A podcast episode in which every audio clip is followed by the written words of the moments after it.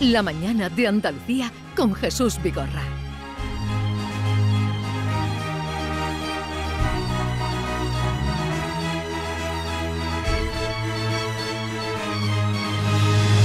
La Andalucía de Bernardo, que es la otra cara, la cara oculta o la otra cara de Andalucía. ¿Dónde nos vas a llevar? Decías que ibas entre las eh, eh, sierras de Tejada y Almijara. Tejeda, Tejeda y Almijara, en la comarca de la Sarquía, en la cara norte. Y entre Frigiliana y Cómpeta, Frigiliana sí que me, me suena el nombre, claro. Sí, Cómpeta también. además una ciudad, una localidad con una miel bastante famosa. Pues entre Frigiliana y Cómpeta Sí. se alza los restos, antiguos restos ya reconstruidos de una aldea con una historia muy curiosa, el Acebuchal. El Acebuchal a finales de los años 40 reunía a 200 vecinos vigorras que vivían del pastoreo y del transporte de mercancías de aquellos viajeros que iban de Granada a Málaga. Sí. Pues allí utilizaban como hospedaje, como lugar de, de parada intermedia para, para que las bestias reposaran y para que ellos comieran, ¿no? Pues eh, además esa localidad fue famosa desde el final de la Guerra Civil, según el régimen del dictador Francisco Franco, por auxiliar y colaborar con los grupos de resistencia antifranquista, los llamados maquis. Maquis. Entonces había infinidad de maquis, eh, según los testimonios de la época, La más de, sierra, claro. más de 300 en las oquedades, los refugios, las cuevas de la sierra. Y los habitantes de la Cebuchal, según el régimen, prestaban colaboración. Entonces Franco, eh, cansado de esa colaboración y de la resistencia que se prolongaba en el tiempo, pues ordenó la expulsión inmediata y a perpetuidad Mm. de todos los habitantes de la Cebuchal. Fuera todos. Y a finales de los años 40 hubieron de abandonar sus hogares y trasladarse a diferentes localidades, a Frigiliana, a Cómpeta, a Vélez Málaga, a Málaga capital, porque así lo ordenó la dictadura. ¿Y cu- cuántos vecinos pudieron ser los eh, expulsados? de Unos allí? 200 vecinos. No, en aquella época eso no costaba decir, váyanse de aquí para mañana. Y- No, no, no, es que no, no, no fueron indemnizados, porque fueron Indemnizados. represaliados en vida por prestar colaboración a, a la guerri- guerrilla antifranquista. Y los echaron de allí. Vilmente y sin indemnización de ningún tipo, Ah. debieron de... Efectivamente. Y No, buscaron no ref- conocía esta historia. ¿Qué- ¿Y Eh, qué pasó?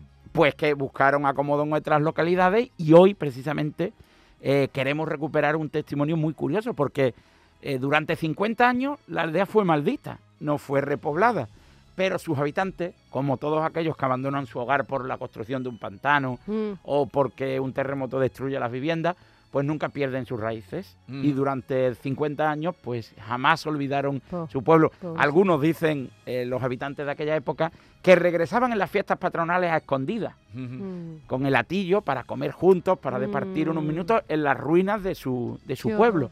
Y 50 años después, un matrimonio decidió ya en plena democracia regresar a la Cebuchal, Ajá. que hoy, gracias al impulso de aquellos primitivos vecinos y a algunos extranjeros, sobre todo argentinos, ha cobrado vida y sigue siendo el Acebuchal. Y, y has ido tú por allí. Yo conozco la Acebuchal, sí. Es una, una aldea muy pintoresca. Eh, sin cobertura, o al menos mi operador no me daba cobertura. Pero con eso, un, Casi sin, cobertura hoy, eso es un lujo. Sí, con un hotel rural muy bonito, Ay, regentado por una ir. chica argentina. Uh, hay que ir, hay que y ir. además con, con zaguanes en las casas, viviendas antiguas, recuperaron la estructura tradicional, con calles perfectamente definidas en forma de Pero cuadrícula. toda la recuperación la hizo ese matrimonio. ¿Colaboraría más gente? Mm, Bueno, eh, aquel matrimonio fue el primero. El primero que volvió. El primero que regresó y durante tres años y sin luz ni agua reconstruyeron hasta siete casas. O sea, imagínate, Curioso. tal era su amor por el acebuchal que superaron todas las adversidades, regresaron a sus orígenes y reconstruyeron su vida, su vida, su historia, su idiosincrasia, su forma de sentir y su forma de vivir. Y ahora ya tienen luz y tienen Sí, ya es agua. una aldea perfectamente integrada dentro del término de Cómpeta, con todas sus eh, necesidades básicas cubiertas y es una aldea muy recomendable para visitar. Pues nada, la historia que nos trae hoy. ¿Tenías aquí algunos sonidos que querías que escucháramos? Mm, hay en la historia de este pueblo eh, la mejor persona que nos puede trasladar que, que fue de aquella época es Baldomero Torres Vigorra. Eh, Baldomero, buenos días. Bueno, días. Usted, usted es nieto, hijo y hermano de los primitivos habitantes de la Cebuchal, me dice Bernardo. Sí, sí, sí, yo soy mi abuelo vivía allí, hizo la- una escuela en la Cebuchal, mi madre y mi padre eran de allí y yo estuve allí. Cuando nos tuvimos que ir a Cómpeta, se fueron mi hermano que estaba nacido entonces, yo nací en Cómpeta y luego volví a, a la Cebuchal y viví en la Cebuchal hasta los 10 años. Ah, pero, pero con usted, mi padre, mi madre y mi hermana. sí, pero ¿usted recuerda el destierro o fue de lo que le contaron su familia?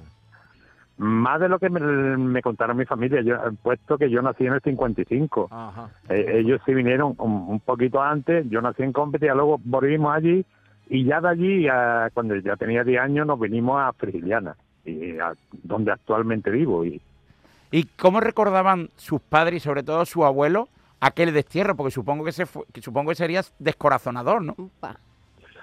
Sí, eh, es muy largo de contar porque mi abuelo, mi abuelo tenía, se dedicaba a hacer cortas de pino, a carbón y cosas en la sierra y, también tenía un cortillo donde sacaba uvas y hacía pasa y eso. Y mi padre era también arriero, verdad que tenían, eran como, como la gente de la radio hoy en día, era la que se enteraba de las noticias, de todo, lo recuerdo todo todo y yo qué sé, es complicado. Cada vez que hablo de eso me pongo un poquito sacado de punto, como, como diríamos. Y, Sí. y, y, y usted que ha vivido el aceuchal antiguo y el aceuchal nuevo, ¿cómo fue esa reconstrucción? Porque durante tres años, sin luz, sin agua, reconstruyeron el pueblo. No, no, allí vivimos, yo de hecho viví desde hasta los 10 años en la Cebuchá sin agua, sin luz, pero ahí lo más importante no era eso, sino que no había carretera, no había nada. Era un camino, un camino a Cómpeta, un camino a Torro y un camino a Fejitiana. Y ya está. Y allí las mujeres daban algo. De hecho, nosotros somos cuatro hermanos, los dos más jóvenes, eh, mi hermana y yo nacimos en Cómpeta, pero los dos más viejos, que uno ha muerto ya, el más viejo de todos vive, eh, nacieron en la Cevichal. Entonces era complicado. Y aparte la reconstrucción sí hice algo, porque la reconstrucción, parte de la reconstrucción de la Cevichal, prácticamente la mitad la he hecho yo. La he hecho yo porque después tenía una pequeña empresa y mm, junto con los dueños de las casas, que eran todos o casi todos familias mías, pues eh, la reconstruí. Y me gustaría que vinieran eh, o vinierais por aquí un día yo poderlo contar aquí Ah, pues. todo, porque hay para contar, podemos echar dos o tres días. Pero, eh, ¿y cómo está ahora el acebuchal? El Aceuchal está ahora, pues si te digo de ahora mismo este puente pasado con y tengo una casa, eh, tengo una casa allí y, y que no alquilo ni nada, la tengo para ir yo con mi gente cuando puedo. Estaba el puente para no poder aparcar en ningún sitio y en la sierra es grande y el barranco es grande para arriba. Allí había gente, más gente que como se suele decir, más gente que la guerra. Bueno, bueno. Los, bueno. los extranjeros han sido además fundamentales, ¿no? Hay una nutrida colonia argentina en la localidad, ¿no? Sí, hay y más que una colonia, es una, una chica que vive en la casa donde, donde yo viví, eh, que se la, se la ha comprado un hermano mío y ha hecho un hotel, un, un Belfast de estos, Sí. que o cama y comida, no sé, vale. Sí, sí, y esta chica es la argentina que hay por allí, no hay otra, pero ella ha hecho mucho. De Vale la por, la vale por reconstruí- 10. Y además, La reconstruí yo, la reconstruí yo y la vendió mi primo, la reconstruí me la pagó mi primo y él la vendió después. bueno, bueno, bueno, la historia de, de Cuánto, la mar, cuánto amor hay, ¿eh? Mm, ¿A, a cuántos kilómetros está de Málaga? Es, de mal Ah, se nos cortó. La cobertura. Baldomero, Baldomero se nos desconectó. La cobertura Lo se... fundamental lo ha dicho, que se si uno desconectó. quiere ir, tiene donde y, quedarse. y que hay sitio para, para alojarse Sí. y que se ve que es un foco también a- atractivo. Eh, ¿Dónde comer? eh, hoy te invito a comer en Casa No, pero- Pedro del Madroño Pero de allí Sevilla. en Acebuchal, ¿dónde comer? que en el bed and breakfast de, de esta chica argentina sirven, comi- sirven comida casera.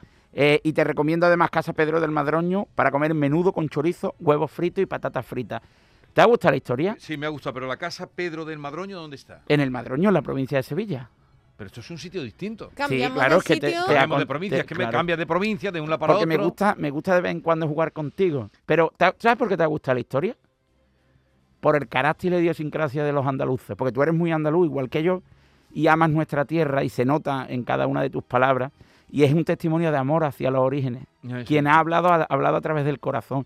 Porque los andaluces no tratamos a los turistas como turistas, sino como andaluces de acogida. Porque en Andalucía jamás seríamos capaces de decir aquello de Por eso vete, olvida mi nombre, mi cara, mi casa y pega la vuelta. nosotros, querido Vigorra, somos gente hospitalaria, somos andaluces, somos gente que reconocemos nuestros orígenes, que luchamos por nuestros orígenes y que siempre le diremos a los que vienen a visitarnos para que se queden aquello de porque te quedaras. Mi credo, mi pasado, mi religión. Después de todo estás Doy fe de ello, ¿eh? Que yo me he sentido aquí muy bien acogida. A ver, eh... Oye, yo intento superarme para... No, no, está estupendo, está estupendo. Pero entonces, eh, Casa, es que me confundes, porque Casa Pedro está en. eh, es un pueblo, el Madroño. El madroño. Vale. Y además con una encina milenaria que, que es esa, la encina de los perros. Pero que no es- conozco el Madroño. Yo, eh, es que tú visítalo, me- me estás visítalo. Hombre, claro complejos. que yo no te... No, complejos ninguno. Fíjate, podríamos hablar de París y yo decirte que en tres horas quería regresarme. No, pero eso es. ¿Cómo O sea, que.? Vamos a ver. eh, yo fui a no- París y No sigas hablando. ¿Sí? París, por favor, París. No, pa- pa- para ti. Y Londres, para ti. Y No, Nueva York, ¿dónde para ti. tanto? no, no, no sientas complejo. Yo, por ejemplo, soy un, yo soy un chauvinista andaluz que fuera de la frontera, yo siempre digo que Dios, la divina providencia o el Big Bang No, no te pongas entendió... exagerado. No te pongas ya. No, sí. no, no te subas a Sí, la parra. mira, hay un puerto en cada una de nuestras fronteras. Será por algo, ¿no? Cuando tú abandonas Cataluña y mar, tal, es una autopista de peaje para pagar. Pero en Andalucía tenemos montes por todos lados para distinguirnos. A ver, ¿conoces un restaurante que son varios, pero llevan el mismo nombre? en, eh, que me han dicho, y si vas a Málaga, ve a comer. No lo conocía, ¿eh? ¿El Pimpi? Eh, no, el Pimpi lo conozco. Ah, vale, vale, vale, Es vale. evidente, el Pimpi. Oh. Lo- los, Como hay Guti- varios. los Gutiérrez. No los conozco. ¿Dónde están? Pues no sé cómo está la cosa aquí, pero tú sabes que a mí me gusta eh, que sea. Para mí el lujo es barato. La segunda parte es barato. Y esa es la máxima de, que tenemos en el programa. No sé de cómo está de nivel los Gutiérrez. Me lo han recomendado. Pues me por lo, si, me lo por voy a si tú lo sabías. Me lo- no, no, no lo conozco. no lo pero conozco. antes de, antes de entrar, mira la carta.